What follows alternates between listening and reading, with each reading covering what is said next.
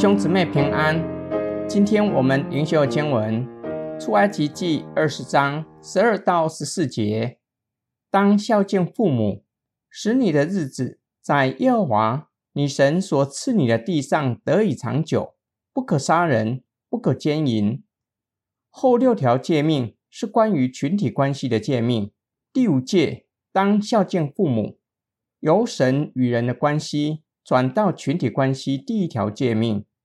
父母是神所设立的代表，让神的子民学习顺服、遵从上主和他所立的权威。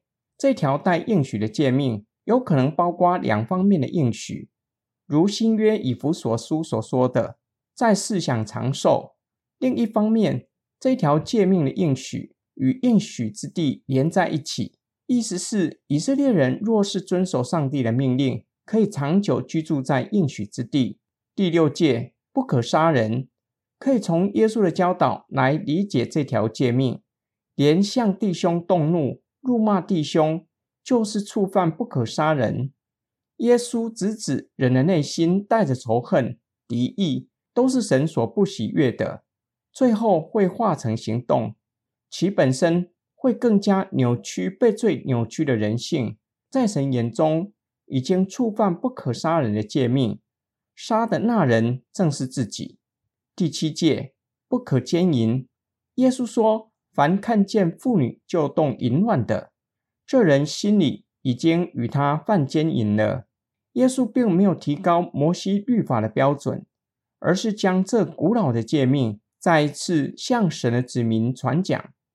若是从第十戒看第七戒，贪恋他人的妻子就是犯奸淫。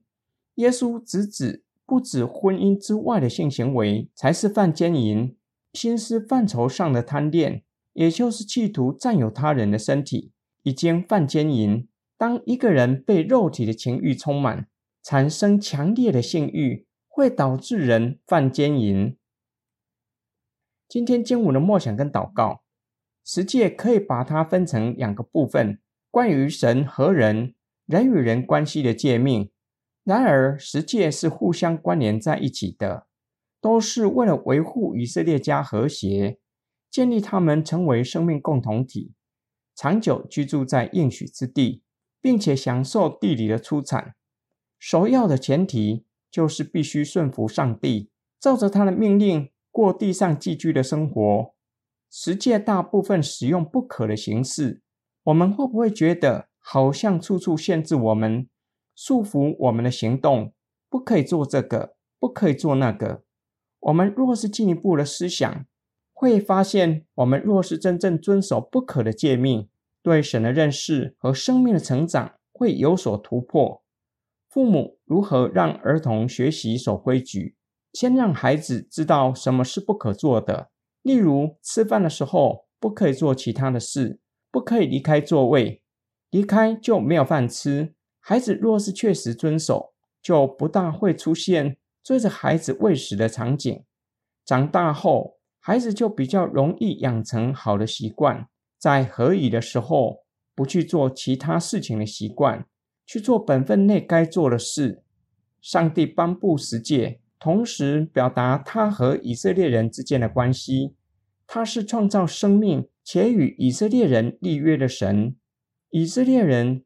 是神所造的世人，是属神的子民，因此必须顺服他，照着他的命令过地上寄居的生活，在万民中做君尊的祭司，带领万民归向上帝。我们一起来祷告：亲爱天父上帝，感谢你赐给我们肉身的家人和属灵的家人，让我们透过家人享受你所赐的恩福。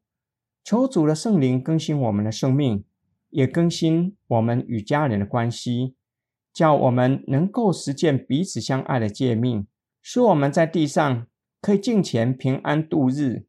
我们奉主耶稣基督的圣名祷告，阿门。